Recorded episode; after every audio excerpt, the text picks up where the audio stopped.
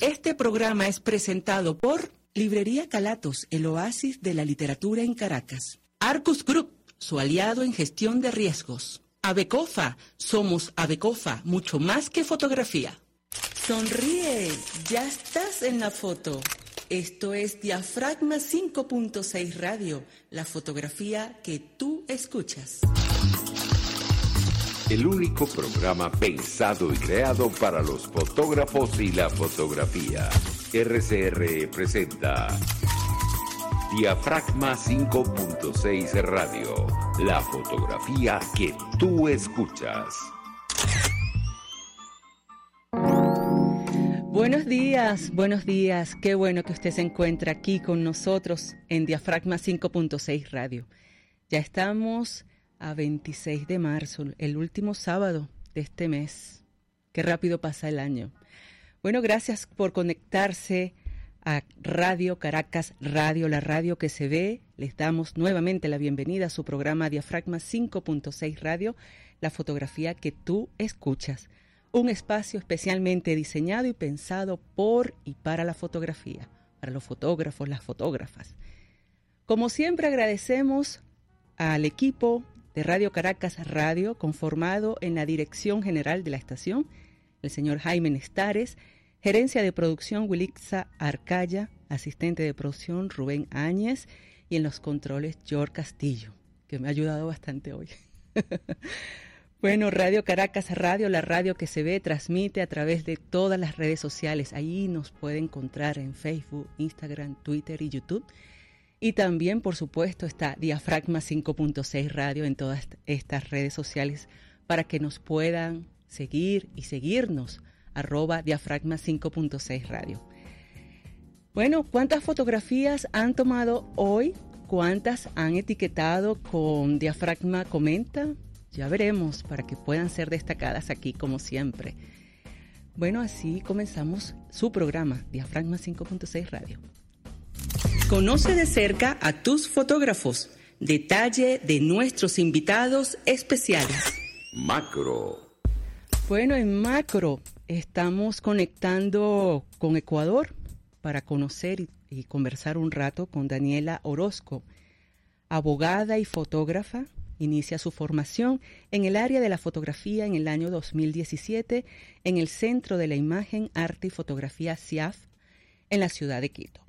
Posee un posgrado en Pedagogía Visual y Terapéutica de la Imagen impartido por Instituto 8 y la Universidad de Barcelona en el 2021. Miembro del colectivo ecuatoriano Solixit Art. Bienvenida, Daniela. Gracias por estar esta mañana con nosotros aquí. Hola, Mónica. Muchas gracias. El gusto es 100% mío. Gracias. Es mutuo, es mutuo. Qué bueno conocerte y bueno, eso es lo que queremos eh, eh, hacer ahora, ¿no? conversar un poquito y saber qué fue lo que eh, hizo la fotografía en ti, cómo llegó ese proceso de la fotografía en ti y que te tiene cautivada. Perfecto. A ver, te cuento. Yo tuve mucha curiosidad por la fotografía durante toda mi vida pero era un curso que pues en Ecuador no estaba muy abierto para todo el mundo. Era costoso, como sigue siendo, creo que hasta ahora. Y eso hizo que me tome algunos años en tomar la decisión de empezar en fotografía. Particularmente en mi caso pasó que tenía un tema personal que fue una, una crisis de depresión por la que estaba pasando y tenía en esa época sentía que tenía mucho tiempo libre y que no lo estaba usando en algo productivo y más bien era un tiempo que dedicaba como a, a sentirme mal, ¿no? A dejar que la, la depresión vaya eh, fluyendo. Entonces es así como yo decido empezar y tomar un curso de fotografía, en realidad como a ver qué es lo que pasaba.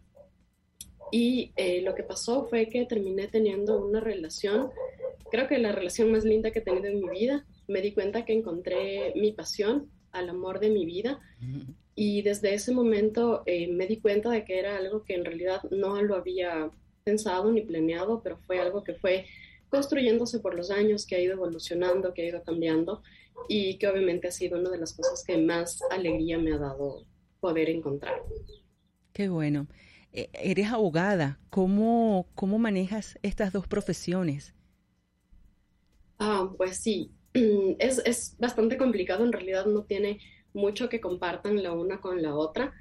Eh, lo que hago es dedicarle el tiempo a cada una de ellas, ¿no? O sea, tengo mi profesión, cuando yo empecé a estudiar derecho lo hice por una vocación, siempre me gustaron las leyes, en mi familia hay muchos abogados, pero en el punto en el que yo descubrí la fotografía, lo encontré en un inicio como, como un hobby, como algo que me tenía ocupada, pero en realidad ha sido algo que ha llegado a apasionarme y a cambiar mi vida. Entonces, trato de darles el espacio que tienen a ambas y combinarlas es casi imposible, pero espero que ambas estén equilibradas y, y lo mejor posible. Sí, seguramente. Bueno, no sé cuál es tu especialidad en, el derecho, ¿no? Pero eh, unirla, por ejemplo, podríamos hablar sobre el derecho de autor, que los abogados pueden eh, ayudar muchísimo, ¿no? En este, en esta materia, a orientar, ya que hay tanta libertad en el uso de la fotografía, cuando tú publicas ya una imagen ya se te puede eh, usar y robar la imagen como tal. Sí, en realidad, bueno, en mi caso yo tengo, o la experiencia que he venido desarrollando en el ámbito del derecho es un poco más la asesoría empresarial. Si bien sí em, tengo conocimientos de propiedad intelectual y obviamente eso sí me ha ayudado a mí y creo que algunos de mis colegas que han, necesidad, han necesitado ayuda, pero em, no necesariamente es como el enfoque que he tenido del derecho. De hecho, para mí el inicio, la idea inicial de empezar a estudiar derecho ha sido un poco más el tema social el luchar por derechos de mujeres, de niños. Obviamente terminé en un área súper diferente, pero ahí es más bien como he encontrado un poco la conexión con la fotografía, ¿no? El, poder eh, utilizar ambas como una herramienta que, que ayude para esta lucha social. Estamos viendo tus fotografías, Daniela. Veo paisaje, naturaleza, el retrato y también observo eh, el autorretrato. Estos géneros fotográficos, eh, ¿cuál te apasiona más? Mm, qué difícil pregunta, Mani. A ver, te cuento un poquito. Cuando yo empecé, empecé a hacer mucho paisaje y mucho macro. Es, es como lo que, lo que más me trae, ¿no? Esto un poco más a manera contemplativa, esta conexión con la naturaleza, este darte un momentito para ver esos detalles que siempre están y que no siempre pones la atención que deberías, ¿no? O que, que no les prestas estos minutitos para, para, deleitarte con un atardecer, con una montaña, con una flor abriéndose eso fue como en primero la conexión que yo tuve con fotografía.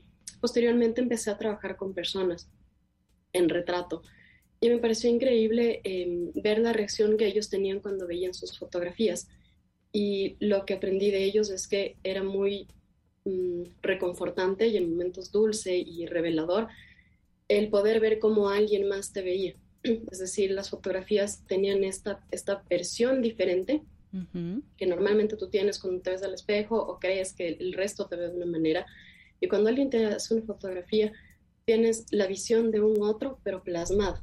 Entonces me llamó muchísimo la atención eso, me gustó mucho, empecé a tener mucha conexión con las personas con las que trabajaba en retrato y me pareció una oportunidad increíble. De hecho, siempre he sido muy agradecida por quienes han querido ser mis modelos para los, los retratos.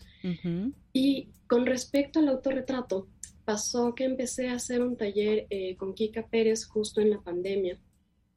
Era eh, el taller sobre exploraciones del autorretrato en el ciberespacio. Mm. Obviamente fue en línea por el tema de la pandemia y um, muchas reflexiones derivaron de, en el proceso en el que llevamos el, el, curso. En mi caso, obviamente, el ser una mujer latina, criada eh, no necesariamente por mi familia, sino por la sociedad en general, con estos estereotipos de ir calificando tu cuerpo y descalificándolo y normalmente eh, pensando que debes aumentarle o quitarle algo o que tiene algo que no debería o que tal vez sería mejor si se pareciera al de alguien más, crearon en mí una desconexión con mi cuerpo. Sumado a esto, tuve una agresión que terminó haciéndome sentir que yo era culpable de lo que había pasado por mi cuerpo, por cómo me veía, por cómo era, por ser mujer. Así que finalmente eh, me enfrenté a estas cosas que estaban pasando y decidí eh, hacer conciencia de qué es lo que pasaba conmigo y entendía que mi cuerpo para mí no había sido en sí ningún problema. Cuando no había estas opiniones o criterios o, estándares impuestos por terceros, mi cuerpo y yo estábamos perfectos.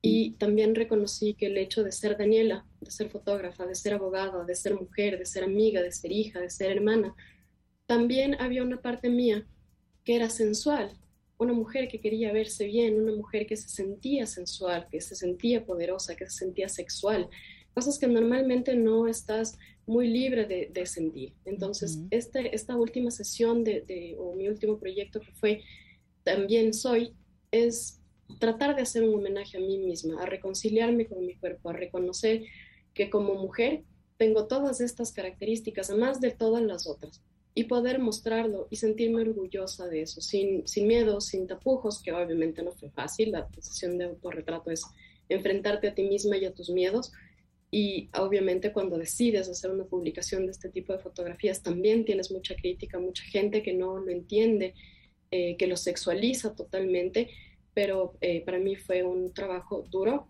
pero muy gratificante, fui muy feliz con el resultado y sigue siendo un área que creo que puede ser siempre explorada. Qué bueno, Daniela, de verdad que es interesante este eh, experimento, ¿no? En ti, este análisis Em, a través del autorretrato, de la aceptación de uno mismo principalmente. Y lo que piensen los demás, que, que lo piensen, porque son libres de pensar. Pero muy, muy interesante e importante, porque todas sufrimos con eso. Que si porque eres gorda, y porque eres gorda, si tienes que ser como, o deberías ser como, o deberías quitarte tal cosa.